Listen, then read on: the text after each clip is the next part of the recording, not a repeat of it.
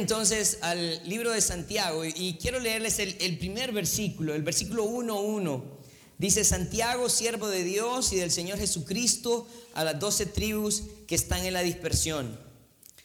Miren, yo creo que este versículo 1 es una prédica, pero voy a tratar de resumirlo lo más que pueda y voy a tratar de hablarles acerca de quién era Santiago. Santiago se presenta a sí mismo como el siervo de Dios y del Señor Jesucristo. Santiago, también conocido como Jacobo, en el libro de Mateo, en el, versículo, en el capítulo 13, versículos 53 al 55, lo describen como uno de los hermanos o medio hermanos de Jesús. También en Marcos 6.3 lo mencionan de la misma manera.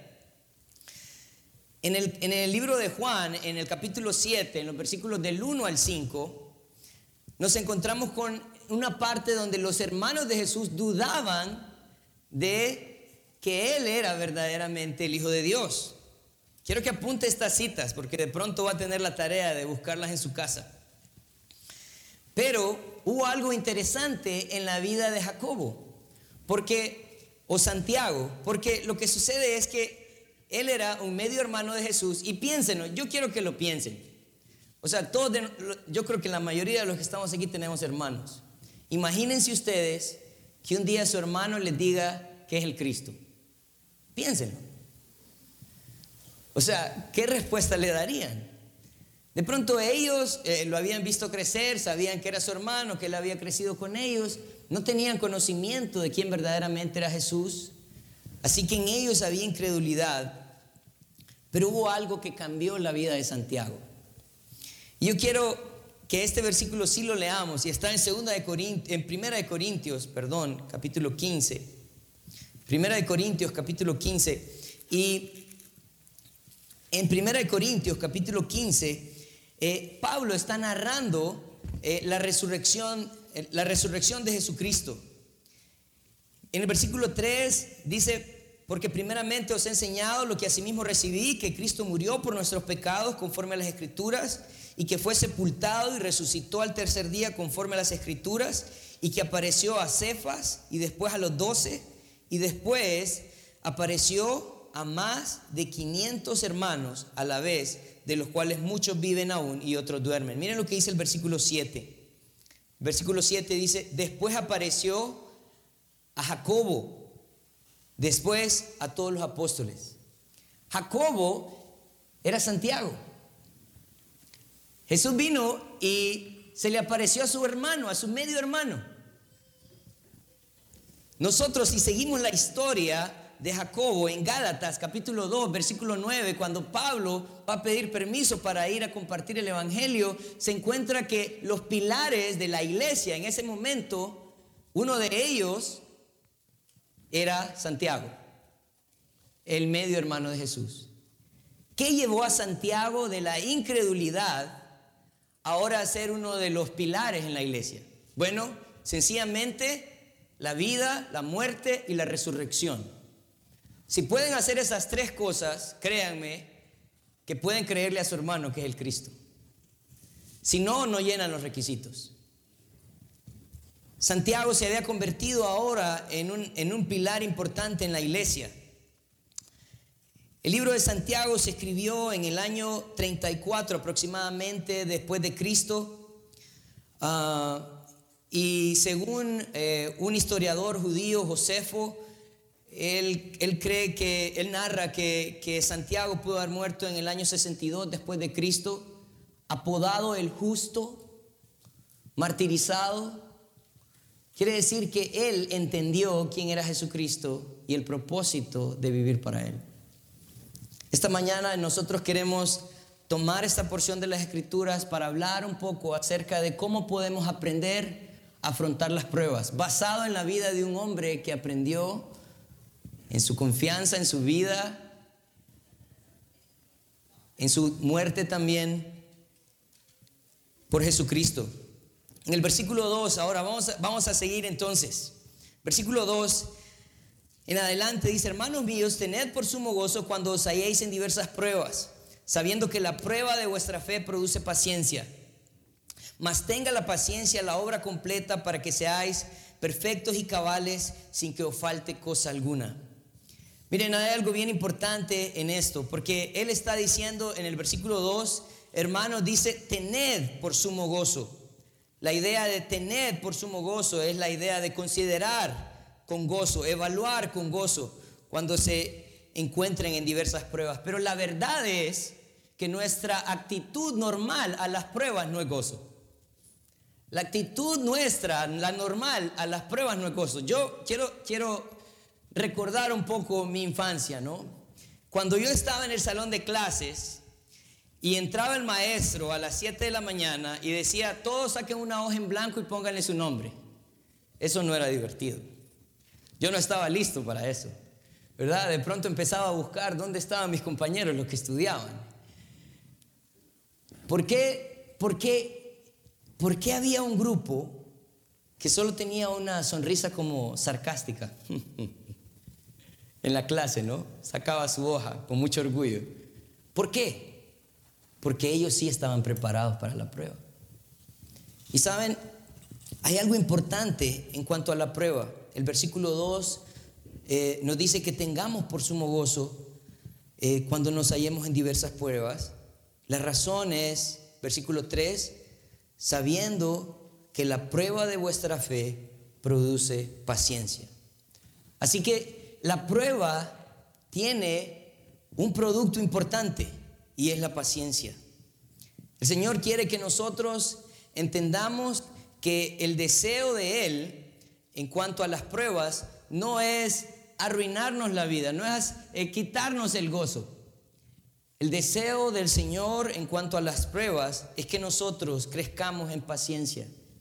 Si nosotros estudiamos esa palabra paciencia, tiene mucho que ver con perseverancia, con resistencia. Esto es lo que hacen los corredores, los ciclistas también, ¿no? Cuando se encuentran con una montaña, ¿qué tienen que hacer? Tienen que hacer uso de la paciencia, de la perseverancia, de la resistencia. El Señor quiere que nosotros aprendamos a tener un carácter moldeado. Ninguno de los que estamos aquí esta mañana hemos aprendido a vivir porque la hemos pasado fácil todo el tiempo. Hemos aprendido de la vida porque hemos, nos hemos encontrado en situaciones difíciles. Así que Santiago nos anima a que en este tiempo difícil tengamos gozo porque el Señor está trabajando en nuestras vidas. Él está haciendo crecer nuestra paciencia. Hay un versículo interesante que me gustó mucho, la, me, gustó mucho y me llamó mucho la atención, está en Hebreos 12. Hebreos 12, 11. El escritor de Hebreos dice esto, dice, es verdad que ninguna disciplina al presente parece ser causa de gozo. A lo que yo dije, amén. Sino de tristeza. Pero después da fruto apacible de justicia a los que en ella han sido ejercitados. O sea, el fruto de la prueba debe traer gozo a mí porque me llevó a ejercitarme.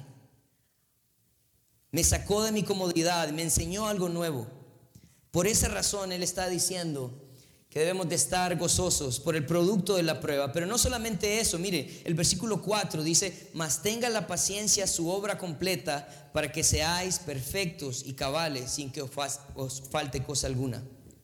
Así que eh, la obra completa de la prueba no solamente es enseñarme ahora a manejar ciertas situaciones, sino que Él tiene una, una, como dicen nuestros amigos los gringuitos, the big picture, ¿verdad? Como toda la foto está ahí, cuando el Señor nos ayuda entonces a ser perfectos y cabales. Yo quiero decirles algo importante esta mañana. Cuando hablamos de perfecto, no estamos hablando de alguien que no peca, ¿verdad? Porque tendemos a tener esa idea, ¿no? Ah, los que van a la iglesia ahora son perfectos, ellos no pecan. No, no, no. No. Es más, si nosotros vemos eh, en, Primera de Pedro, unos, unas paginitas ahí más adelante, Primera de Pedro, capítulo 5, versículo 10 E, e, estos versículos están escritos aquellas personas que el Señor ha, llamado para que cuiden de su grey y está diciendo, mas el Dios de toda gracia que nos llamó a su gloria eterna en Jesucristo, después de que habéis, hayáis padecido un poco de tiempo, dice, Él mismo os perfeccione, afirme, fortalezca y establezca.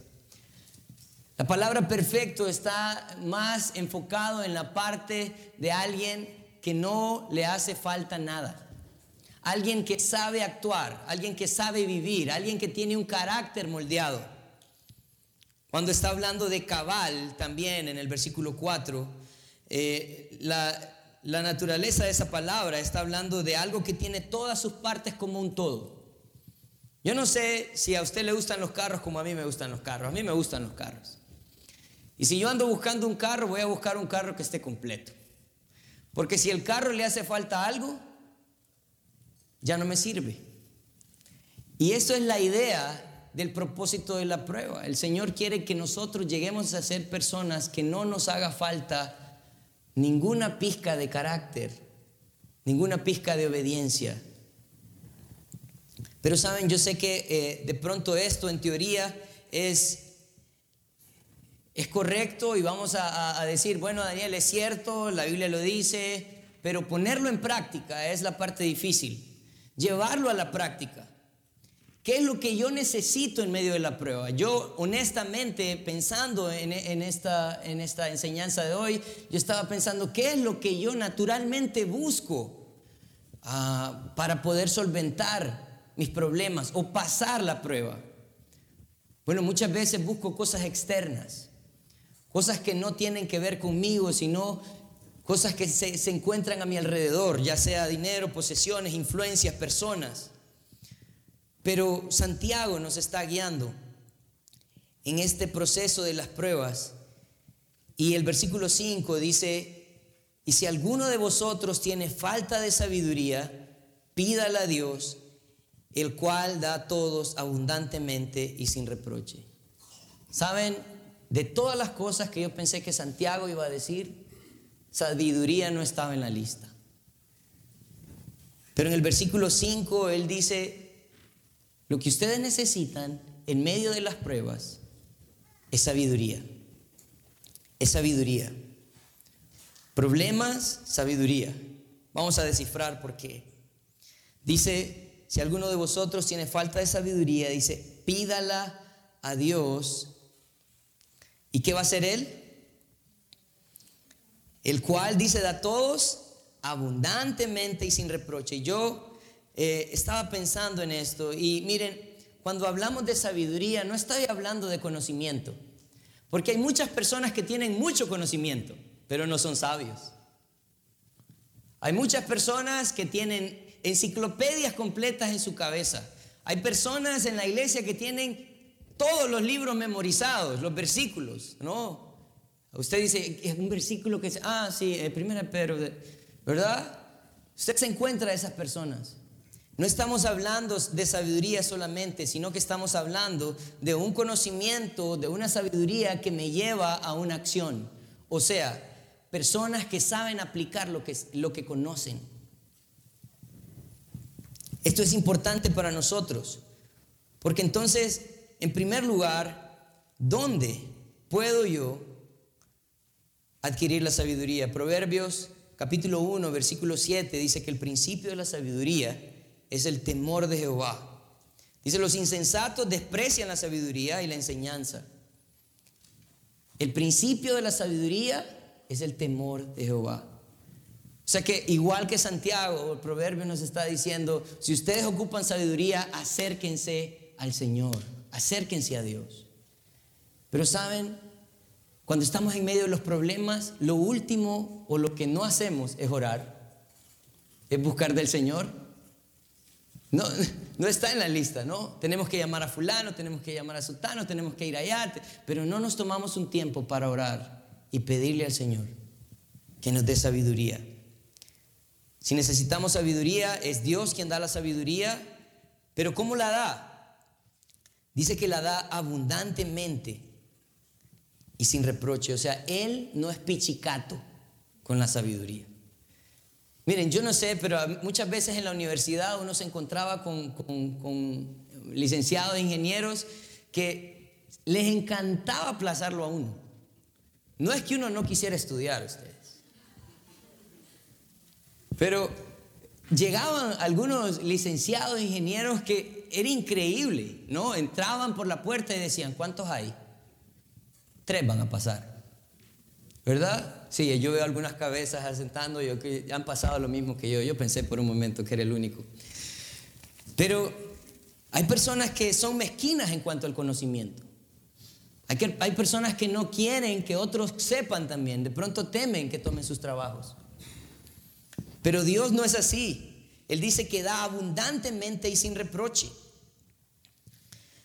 Ah, pero miren, hay una responsabilidad, parece nuestra, en el versículo 6 en adelante. Dice, pero pida con fe, no dudando nada, porque el que duda es semejante a la onda del mar que es arrastrada por el viento y echada de una, de una parte a otra. No piense pues quien tal haga que recibirá cosa alguna del Señor.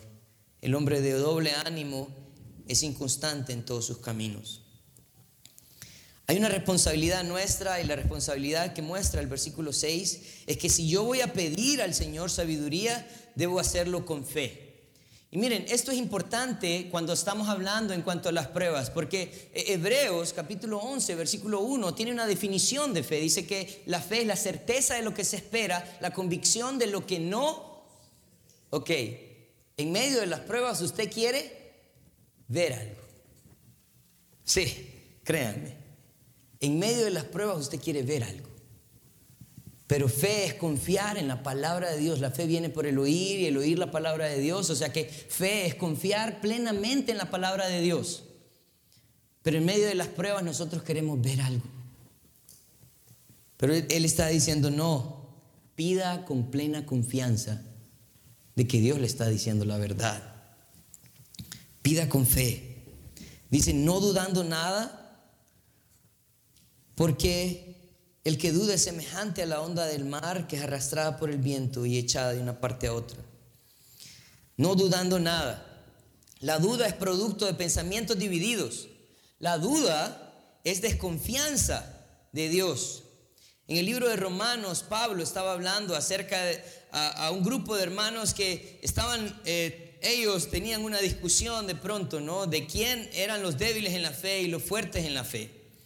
Pero en el capítulo 14 de Romanos, en el versículo 23, parece que Pablo está resumiendo todo eh, esta plática en, en, en esta frase importante. Dice, pero el que duda sobre lo que come, porque ellos tenían una discusión de yo como de esto, bebo de aquello, no va a hacer caer al uno, va a hacer caer al otro, ellos son débiles, nosotros somos fuertes.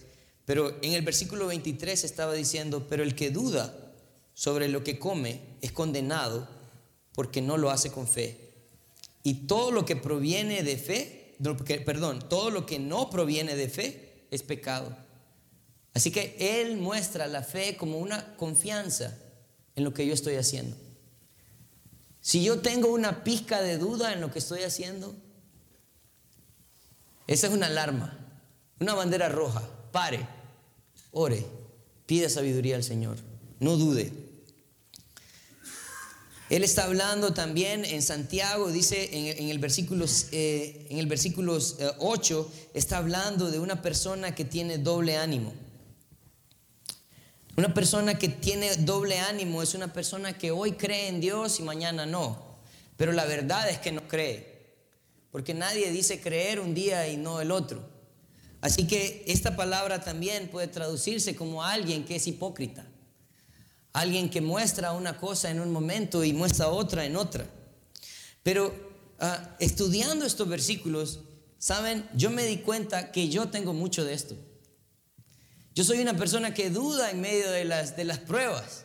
Yo soy una persona que lucha por confiar verdaderamente en, en lo que su palabra dice.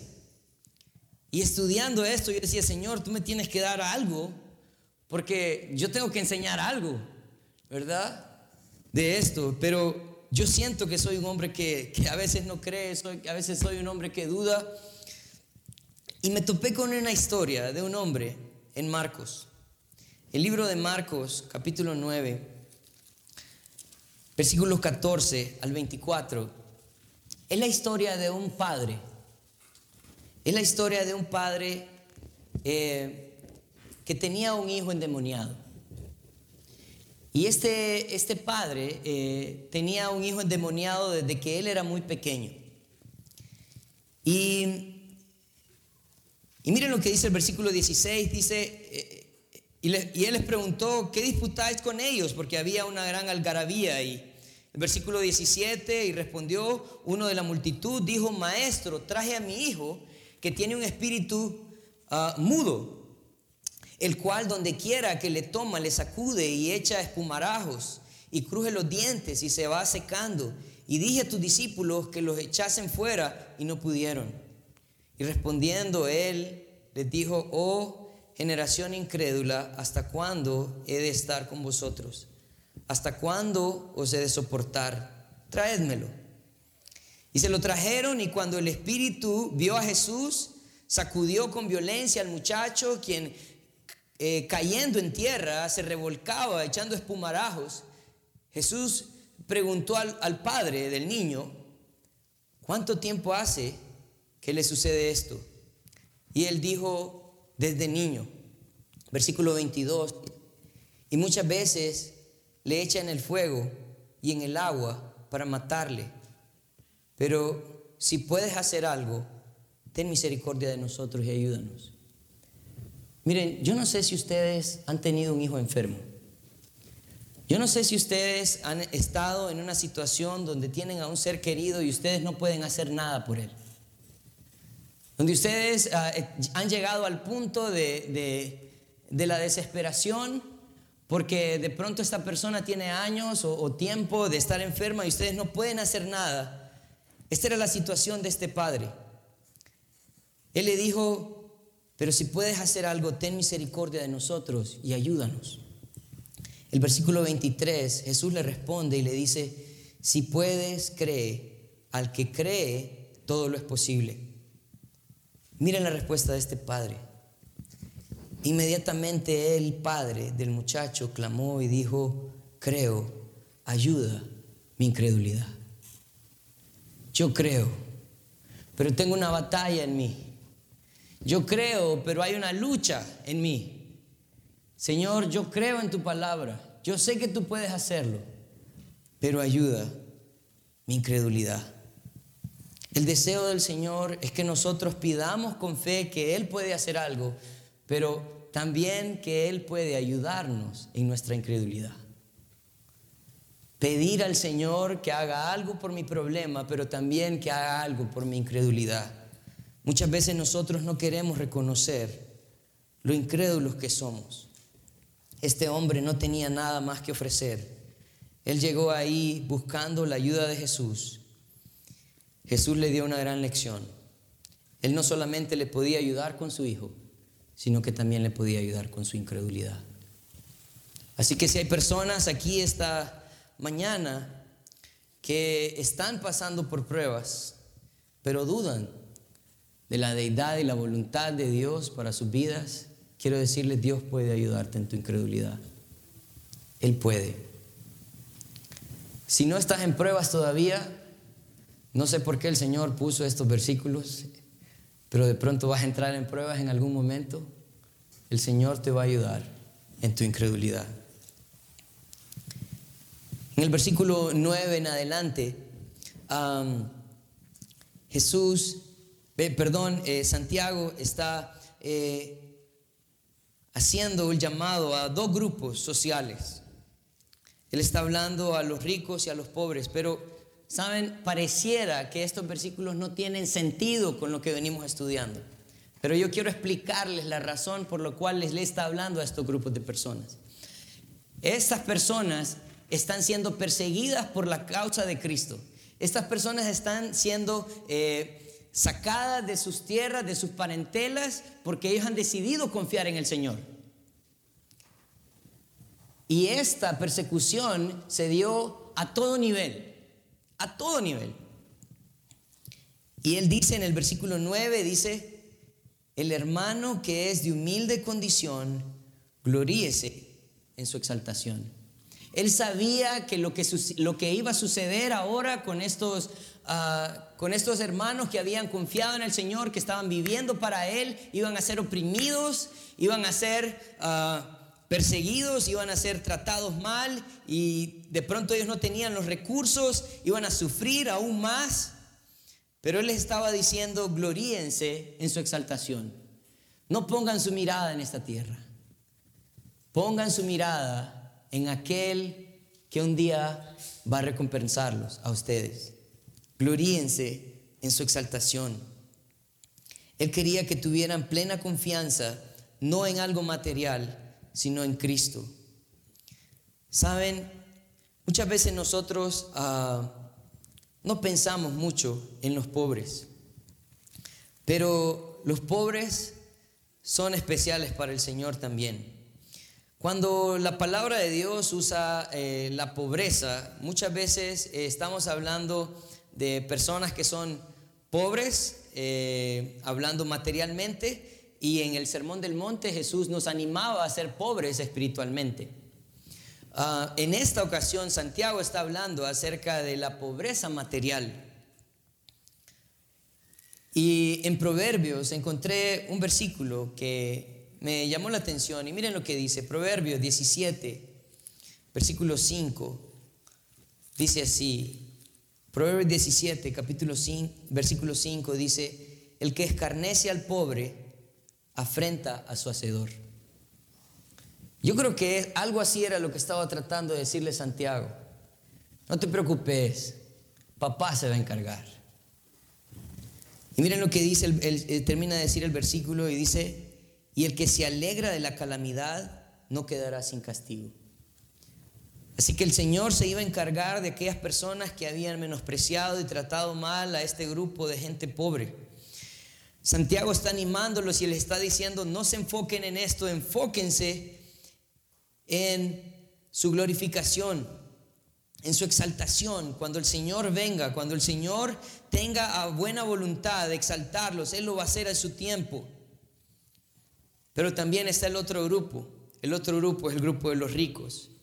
Dice, pero el que es rico en su humillación, porque él pasará como la flor de la hierba. Estas no eran buenas noticias para los ricos de ese tiempo. Estas no eran buenas noticias porque les estaba diciendo, el que es rico, gloríese en su humillación, o sea, en la tragedia que le va a venir, gloríese en eso. ¿Saben? Y es que muchas veces para nosotros eh, el buscar del Señor es tratar de buscar una comodidad económica, eh, tratar de buscar también salud, estar bien en todos los aspectos de mi familia, mis hijos, todo. Pero la verdad es que cuando nosotros vivimos para el Señor, la manera que el Señor también trabaja con nuestras vidas es a través de las circunstancias difíciles. Estos hombres de pronto por vivir delante del Señor iban a tener que dejar de hacer negocios sucios. Estas personas de pronto por su fe y su convicción que tenían en Jesucristo tenían que empezar a actuar de la manera correcta, pagando de pronto sus impuestos. No sé qué era lo que iba a suceder, también los iban a sacar y les iban a robar sus tierras. Pero él les estaba diciendo, gloríense en esa humillación, porque de pronto ellos ya no iban a mantener un estatus. A veces nosotros luchamos tanto por un estatus que estamos dispuestos a hacer a un lado a Cristo por un estatus. Para agradar a personas que en realidad no les importamos. Para vivir de pronto eh, en una sociedad donde no se preocupa por el bien de los demás. Él está diciendo, ustedes van a sufrir, pero gloríense en su humillación Gloríense en su humillación. ¿Por qué dice? Él pasará como flor de la hierba. En el versículo 11, él termina diciendo, porque cuando sale el sol con calor abrasador, la hierba se seca, su flor se cae y parece eh, y perece, perdón, su hermosa apariencia. Así también se marchitará el rico en todas sus empresas. Él está diciendo, ¿saben cuán viles y pasajeras son las riquezas como la flor de la hierba. Él no está tratando de dar una clase de biología, ¿verdad? Pero sí más o menos él está tratando de hacer uso de cuando venía eh, una estación a otra, ¿verdad? Ya venía el sol y aquellas, eh, aquellas praderas llenas de flores se secaban, ¿verdad? Porque el sol las había marchitado. Así son de pasajeras las riquezas. Así que el deseo de Dios es que usted pueda entender un par de cosas importantes. En primer lugar, que usted necesita gozo en medio de las pruebas porque usted está entendiendo el propósito de ellas. Para pasar las pruebas usted necesita sabiduría. Sabiduría que viene de Dios.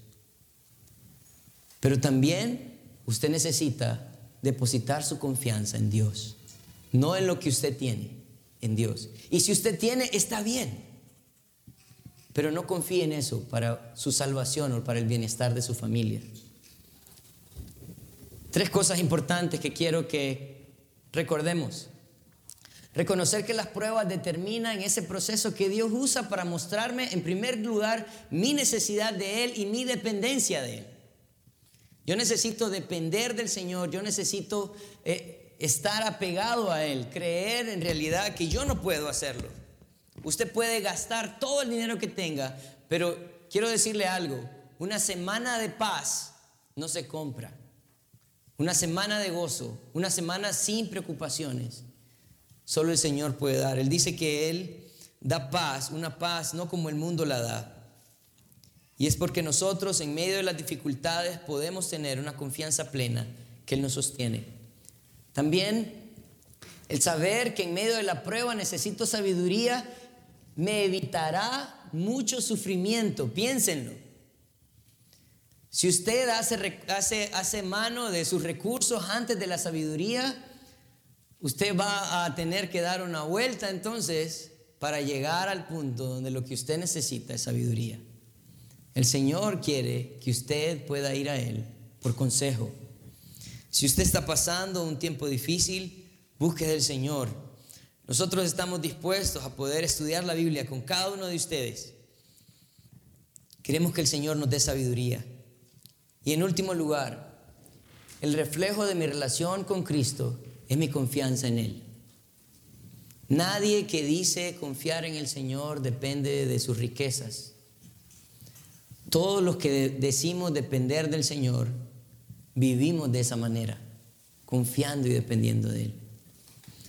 Así que empezamos Santiago y Santiago nos da instrucciones acerca de las pruebas. Las pruebas es un proceso común en cada creyente y mi deseo genuino es que usted esté buscando del Señor, esté buscando en su palabra, esté refugiándose en Él para poder ser transformado a la imagen suya. Vamos a orar.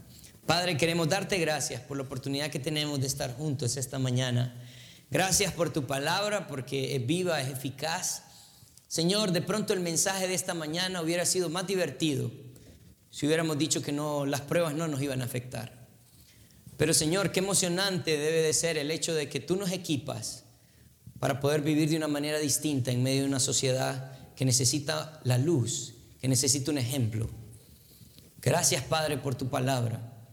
Gracias Señor eh, por esta iglesia y te pido que pongas ese deseo en nosotros de vivir para ti en medio de cualquier circunstancia. En tu nombre santo oramos. Amén.